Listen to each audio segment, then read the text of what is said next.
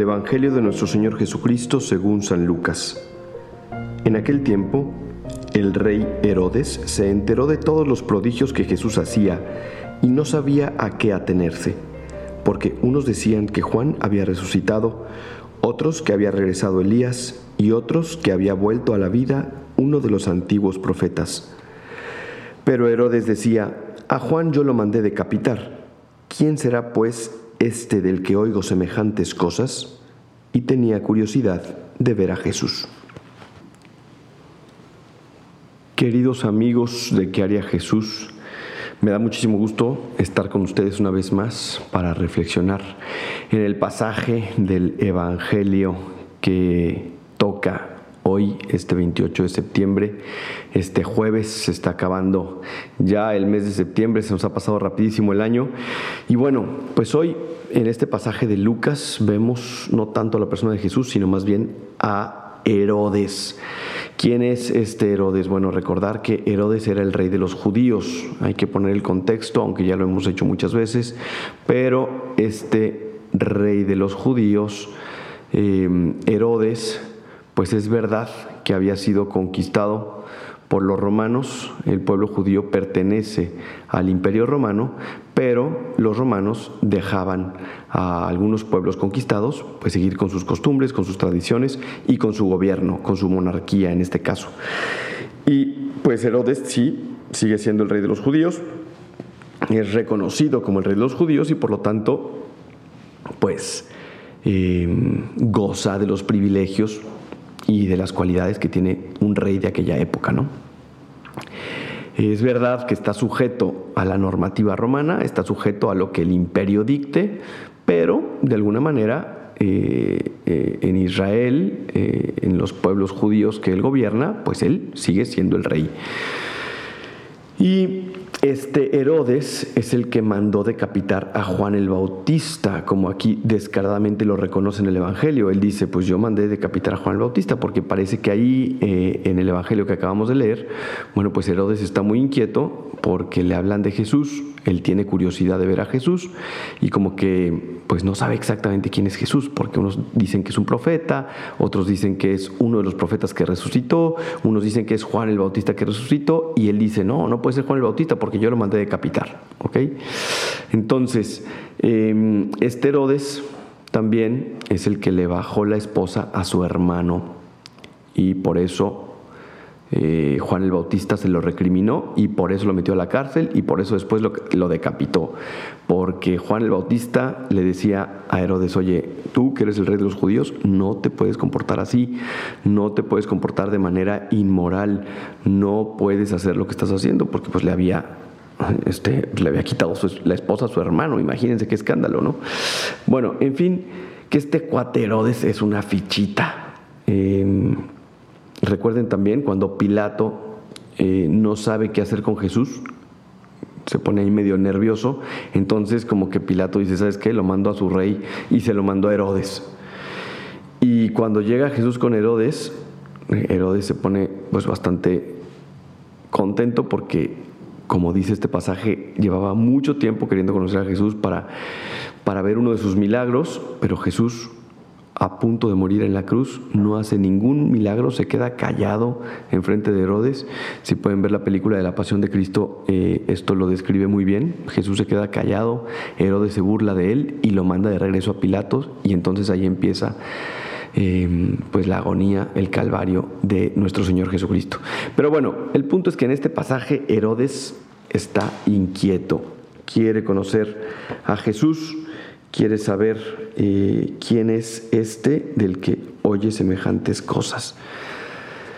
Y, y, pues, ¿qué podríamos nosotros reflexionar de este pasaje, no? ¿Qué podemos reflexionar de que, de que Herodes quiera ver a Jesús? De que Herodes tenga curiosidad de ver a Jesús. Bueno, pues yo reflexiono dos cosas junto con ustedes. La primera es este deseo que tiene Herodes de ver a Jesús. Este deseo que tiene Herodes de Dios, en definitiva. Creo que todos nosotros reconocemos que en el fondo, aunque sea el fondo más profundo de nuestro corazón, tenemos un deseo de Dios, tenemos un deseo de grandeza, tenemos un deseo de trascendencia, tenemos un deseo de eternidad, tenemos un deseo de infinidad.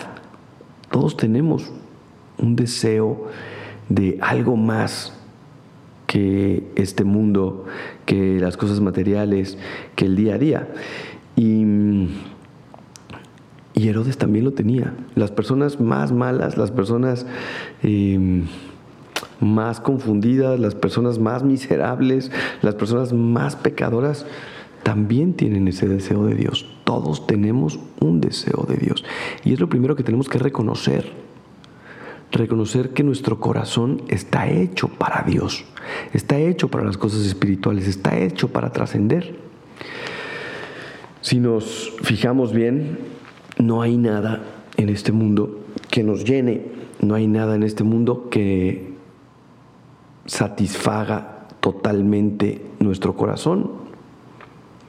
Cuando tú recibes un, puesto de trabajo, pues estás súper contento porque por fin te contrataron, pero luego quieres ser gerente y luego ya que eres gerente, quieres ser el gerente de los gerentes y después ya que eres el gerente de los gerentes, quieres ser el director y después ya que eres el director, quieres ser el director de los directores y así, ¿no? O sea, siempre queremos más. Y cuando conseguiste tu patineta, pues después querías una bicicleta, y después ya que tenías una bicicleta querías una moto, y ya que tenías una moto querías un carro, y ya que tienes el carro, pues quieres un avión nunca estamos satisfechos, siempre queremos más. Así jugamos los humanos, así jugamos las personas, ¿no? Queremos el, tuvimos el iPhone 3 y después el 4 y después el 5 y vamos como en el 15 y seguirán saliendo iPhones y seguirán saliendo celulares Samsung y de otras marcas y cada vez más modernos y cada vez lo vamos a querer. ¿Por qué? Porque el que tenemos ya no es suficiente, queremos algo más. El corazón del hombre siempre quiere más. Pero nos damos cuenta que ni el avión, ni el ser director de todos los directores, ni el iPhone 2324 satisface nuestro corazón. Siempre queremos más.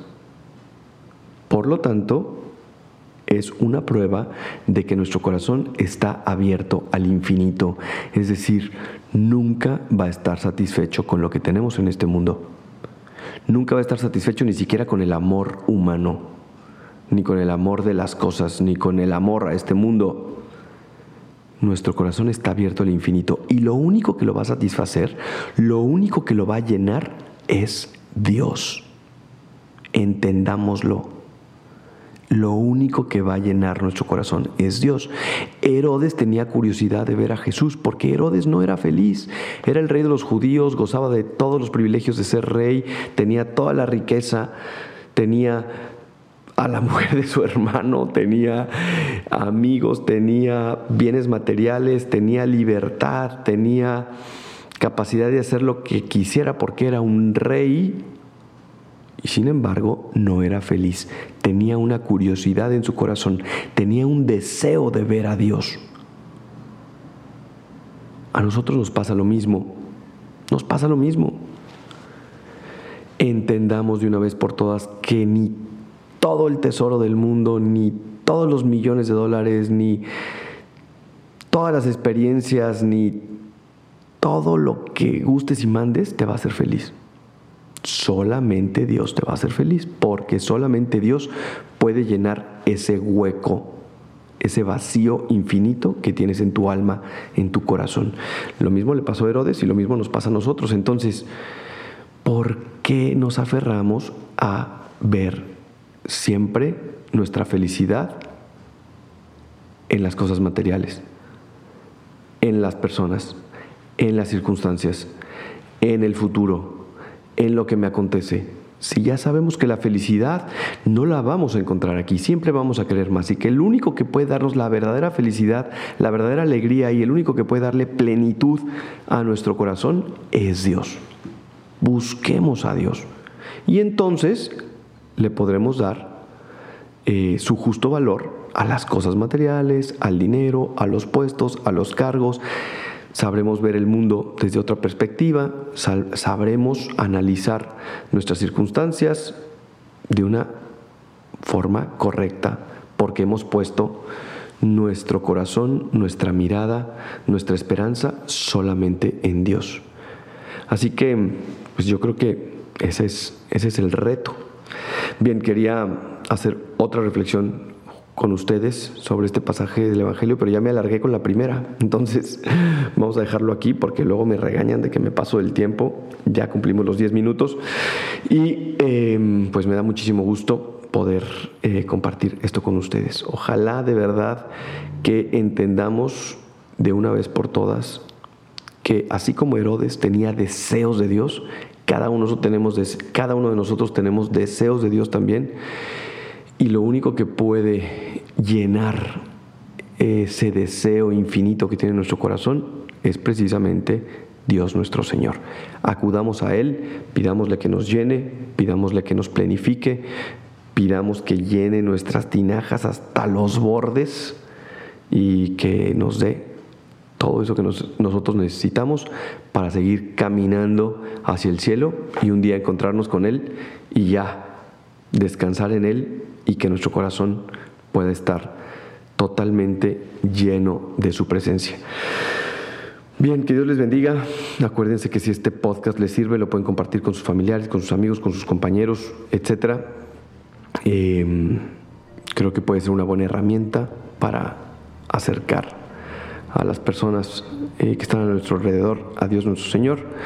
Y em, pues nos vemos en alguna otra ocasión más de este podcast de ¿Qué haría Jesús? Me pueden seguir en mis redes sociales. Yo soy el Padre Gabriel María Abascal y estoy en Instagram como Padre Abascal, en Twitter como Pega Abascal. Que Dios les bendiga y hasta la próxima.